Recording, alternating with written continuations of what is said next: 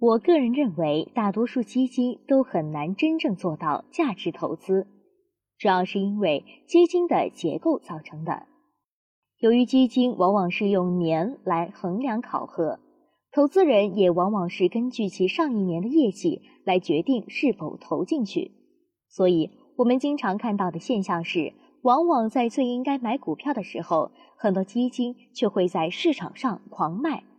因为股东们很恐慌，要赎回，而往往股价很高的时候，却能看到很多基金在狂买，因为这个时候往往有很多股东愿意投进钱来。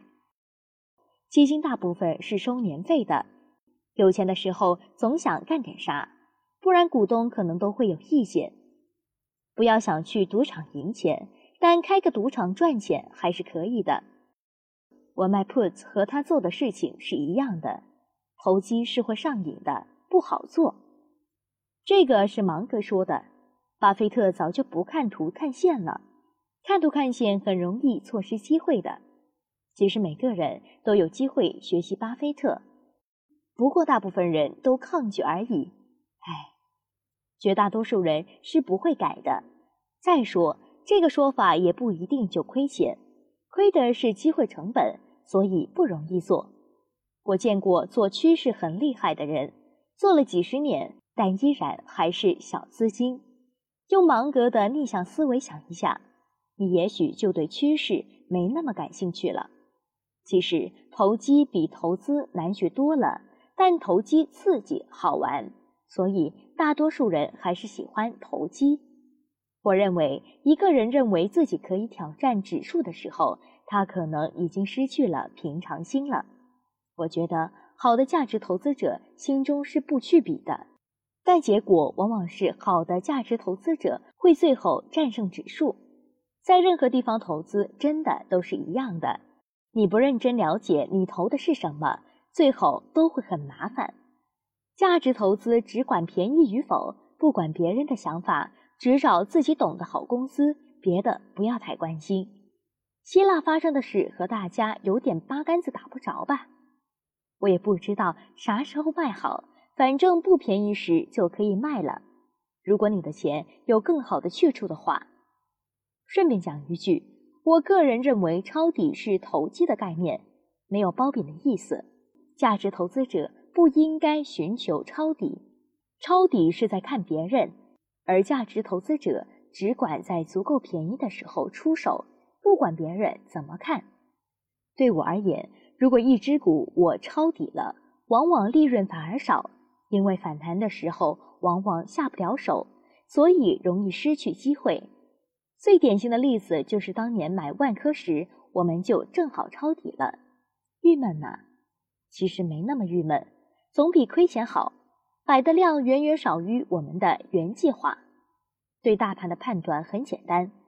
如果你有足够的钱把所有股票买下来，然后赚所有上市公司赚的钱，如果你觉得适合，那这个大盘就不贵，不然就很贵了。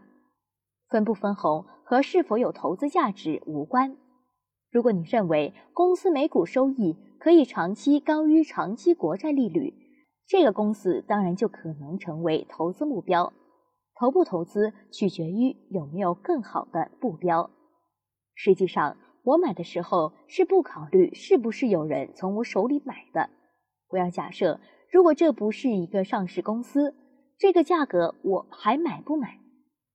你如果明白这一点了，价值投资的最基本概念就有了。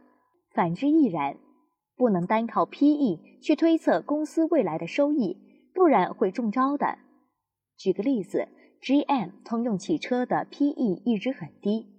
以前老在五倍左右，但债务很高，结果破产了。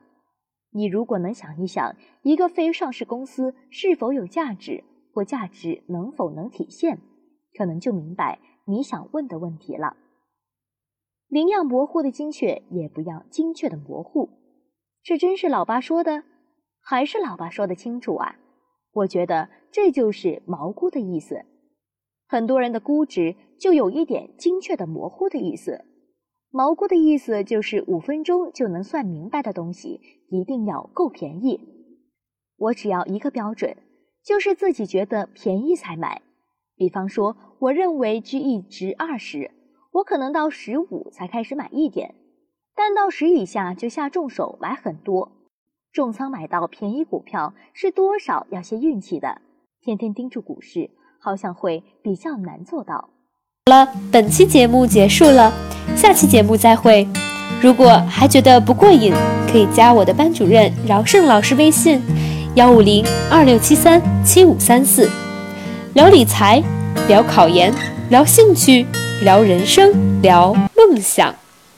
和我在成都的街头走一走，呜哦呜哦。